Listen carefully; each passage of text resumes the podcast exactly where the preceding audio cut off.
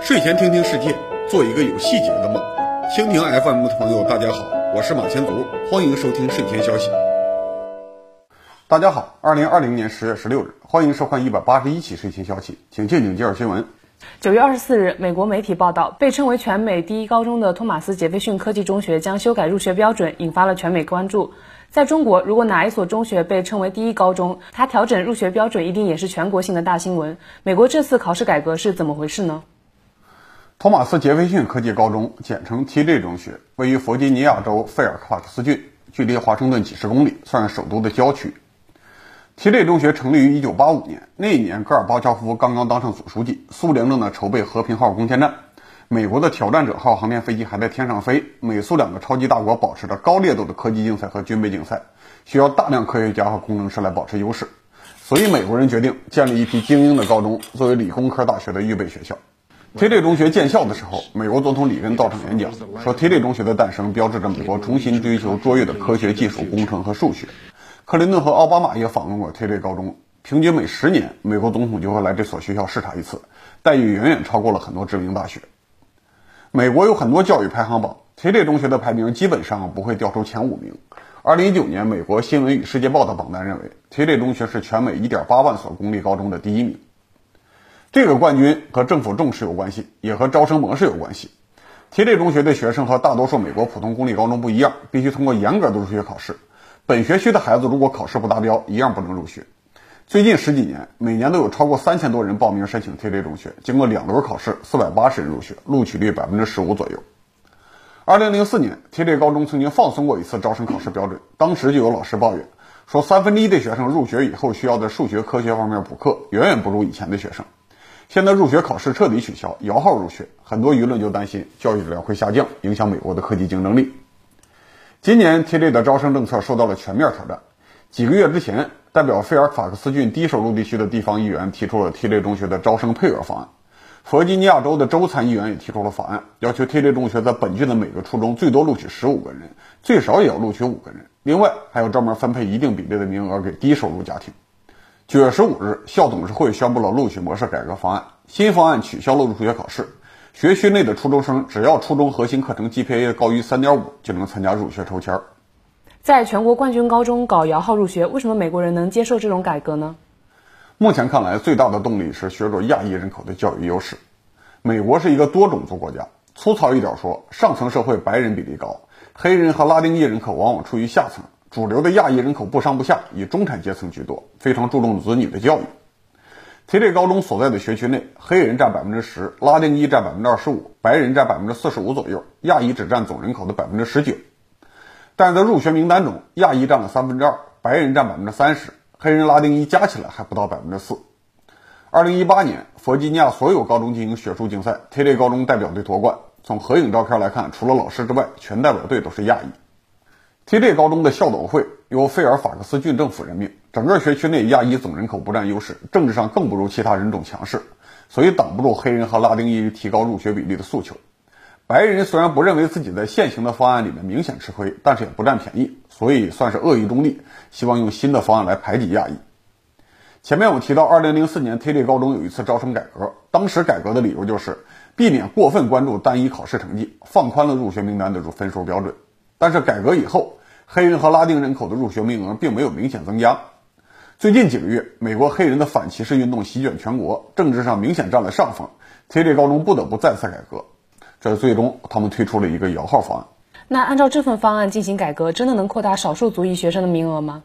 也许会有一点调整，但是注定不会太大，因为除了入学考试以外，TJ 高中的学费也是重要的入学障碍。TJ 高中把学生分成四类：走读生每年学费三万美元，国际寄宿学生每年学费五点八万。其他学生介于两者之间，低收入家庭的孩子就算抽签得到了入学机会，但如果成绩还不足以拿奖学金，还是只能放弃。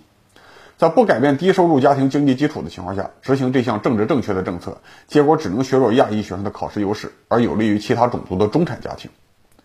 这样一个政策，最大的受害者还是 TJ 高中本身，老师都忙着给入学的学生补课，很难实现培养技术精英的目标。看来美国还是缺乏冷战时期的危机感，也缺乏之前几十年融合全世界移民的自信心，宁可牺牲竞争力，他们也要先应付内部的矛盾了。说起美国的发展趋势，上周还有一个新闻值得关注：美国宣布明年要解散非对称作战大队。一九九一年苏联解体以后，美国提出了非对称作战概念，就是认为世界上已经没有能够和美国正面对抗的军事力量了。美国军队最重要的任务不是打赢一场势均力敌的战争，而是充分利用自己的优势，消灭游击队，控制恐怖袭击，从赢得世界转入统治世界。二零零四年到二零零六年，美国还专门组建了非对称作战部队，一部分参加实战，一部分用来培训其他陆军，增强他们的反游击战能力。现在美国解散了非对称作战大队，原因和当年组建这支部队的理由正好相反。他们认为以后美国的敌人不再是恐怖分子、叛乱分子或者游击队员，而是同等级的对手，所以要回到冷战时期的军事配置，优先发展正规军，避免军队在维持治安的战斗中浪费精力。之前七月份的时候，美国已经宣布过要让第一批滨海战斗舰退役，这恰好是一批非对称作战的军舰，几乎没有海空作战能力，主要任务是在近海打击小艇、送小部队登陆。现在这批船的平均年龄还不到十年，滨海战斗舰就要退役了，说明美国海军和陆军的看法差不多。接下来不能在小型战斗上浪费时间，要准备迎接势均力敌的战斗。这个势均力敌的敌人显然只能是中国。但是从 T 类高中的招生改革来看，美国社会并没有军队这种危机感。如果中国社会比美国更善于应付内部矛盾，这次对抗拖得越久，中国的优势就会越大。九月，香港的澳大利亚籍法官施觉明辞职，理由是对国安法不满。十月五日，香港特首林郑月娥宣布将再任命一位外籍法官，身份是英国最高法院的副院长贺知义。为什么香港还要再找一个外国人来当法官呢？从制度上来说，新来的法官并不能算前一个外籍法官的继任者。上个月辞职的施觉明和这次被任命的贺知义，身份上都是香港终审法院的非常任法官。终审法院是香港级别最高的法院，由首席法官管理。首席法官下面是常任法官和非常任法官，主要的区别是全职和兼职。香港基本法规定，终审法院的首席法官必须是在国外没有居留权的中国公民，但是对常任法官和非常任法官的国籍没有任何限制。根据香港终审法院条例，常任法官人数不能低于三人。过去二十年，香港终审法院的常任法官人数始终是三人，非常任法官人数不得超过三十个，一般情况下是十五到二十个。最近辞职一个，又增加一个，都算是在合理的范围内波动。那香港到底有多少外籍法官呢？外籍法官在香港各级法院中不占主导地位，但是越高等的法院，外籍法官的比例就越高。从总的数据来看，低级裁判官只有百分之二是外国人，到了区域法院，外籍法官比例上升到百分之十。在高等法院的原诉法庭，外籍法官占百分之十七；高等法院的上诉法庭有百分之三十一的法官是外国人。从公开信息看。香港终审法院有三名常任法官，其中一人是外国籍，十七个非常任法官有十三位是外籍，总的外籍比例达到了百分之七十。香港特首为什么会聘请这么多的外籍法官？这几天美国大法官出现空缺，需要特朗普这个行政首脑来提出候选人。但在香港体制下，终审法院的高级法官，包括首席法官，并不是由政府首脑来选择的，而是由司法人员推荐委员会提名。司法人员推荐委员会有九名成员，成员包括三名司法系统之外的人。投票的原则是绝对多数原则，九人中只要超过七个人赞同就可以提名，然后是特首和立法院批准提名。之前的施卷民提前辞职，可能加速了提名新法官的进度，但并不是林郑月娥又找了一个英国法官来代替澳大利亚法官。虽然没有任何条文规定终审法院必须要有外籍法官，但是司法人员推荐委员会选择高比例的外籍法官已经是惯例了。香港回归以后，终审法院超过百分之九十的审讯有外国法官参与，所有判词都要用英文书写。只有需要日后参考的判例，才会把判词翻译成中文。司法人员推荐委员会为什么不从内地聘请法官呢？不能从内地找法官，是因为专业不太对口。鸦片战争以后，香港被英国侵占。一八四三年一月四日，英国枢密院在香港设立了专属法院，把普通法系全面引入香港。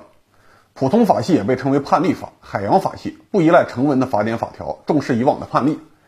内地总体上算是大陆法系。比如说，罗翔教授如果去香港，既不能当律师，也不能当法官。